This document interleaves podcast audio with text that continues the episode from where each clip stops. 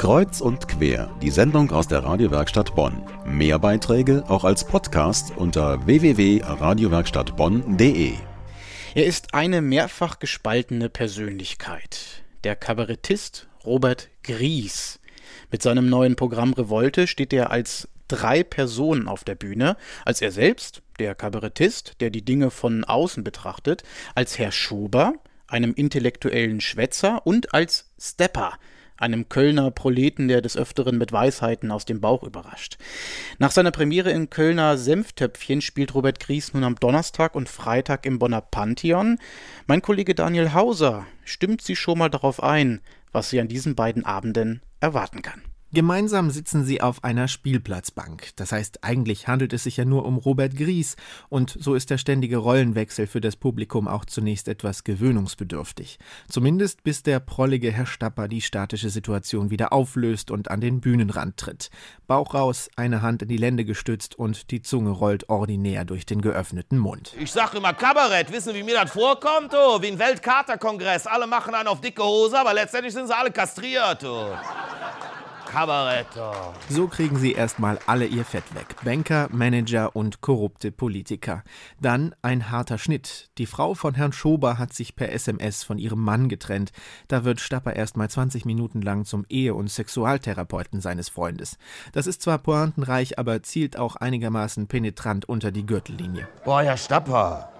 Sie sind aber echt vulgär drauf hier. Das, das, sieht auch das Publikum so und ist froh, als es endlich wieder um den Hartz-IV-Regelsatz geht. Der Peter Harz, der lag eines Nachts neben seiner brasilianischen Luxusnutte. Und als es dann ans Bezahlen ging, da hat er sich gedacht, boah, ist das teuer, da kann ja normaler Mensch einen Monat von leben. Stapper, der Kämpfer für Gerechtigkeit und Tyrann der Mittelschicht, so kennt ihn das Publikum. Wie er mit dem Geländewagen im Bioladen die Revolte übt oder dem Lehrer seines Sohnes klarmacht, dass ein Mann aus der Unterschicht sehr wohl dazu in der Lage ist, auf Augenhöhe zu kommen. An eine Krawatte gepackt. Wenn er eine trägt, ne? Sonst bleibt nur noch der Griff an die Gürtelschnalle. Jesuitenklammer. Damit der mir nicht stiften geht. Ne? Ich kenne auch die Brüder mit ihren 7 mm Birkenstock-Profilsohlen. Die wissen ganz genau, wo auf den langen Gängen die glatt gebohnerten Stellen sind, wo ich mich bei der Verfolgung mit meinen Cowboy-Stiefeln langlege. Doch. Solche anschaulichen Beispiele funktionieren. Man fühlt mit diesem Stapper, denn er sieht sich chronisch benachteiligt, lässt sich aber nie hängen, sondern trommelt eben zur Revolte. Abstrus, ohne Rücksicht auf Verluste, mit ständigen Manövern zur Frustbewältigung.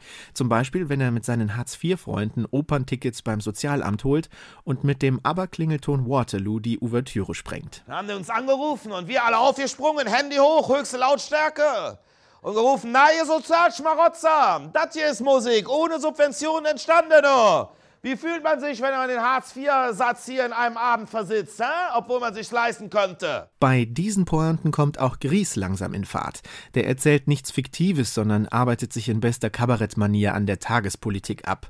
Beliebtestes Opfer? Guido Westerwelle, ja? Der ist ja so mediengeil, der lacht ja sogar, wenn er nachts an einer roten Ampel steht, weil er denkt, das sei ein Kameralicht. Gries Vorwurf? Die Medien schenken vielen Politikern viel zu viel Aufmerksamkeit und machen dadurch selbst unbedeutende Aussagen auf einmal bedeutungsvoll. So zum Beispiel den Satz von der geistig-politischen Wende. Wissen Sie, was die letzte geistig-moralische Wende gebracht hat unter Kohl? Was ist davon übrig geblieben?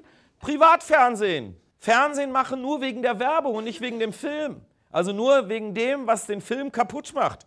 Fernsehen machen nur wegen der Werbung. Das ist so, als hättest du einen Hund nur wegen der Scheiße.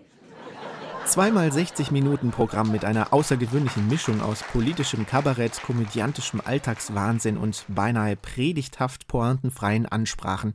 Auch wenn es immer mal Schwächen gibt, Stapper wirkt nach. Wisst ihr eigentlich, was ihr da esst? Eine vom Aussterben bedrohte Fischart? Unter Grausamkeiten zusammengekommene Köstlichkeiten von Gans und Frosch? Und lebendig in kochendes Wasser geschmissene Meeresbewohner. Wisst ihr, woran ich da denken muss? An afrikanische Bootsflüchtlinge im Mittelmeer, die von EU-Küstenwachenbooten gerammt werden, damit sie kentern und alle Insassen ersaufen. Der Humanismus ist eine Lüge und ihr seid der Beweis. Ein nachdenklicher und sinnsuchender Robert Gries. Revolte heißt sein neues Programm. Damit ist er am 3. und 4. Juni im Pantheon zu Gast. Donnerstag und Freitag Robert Gries.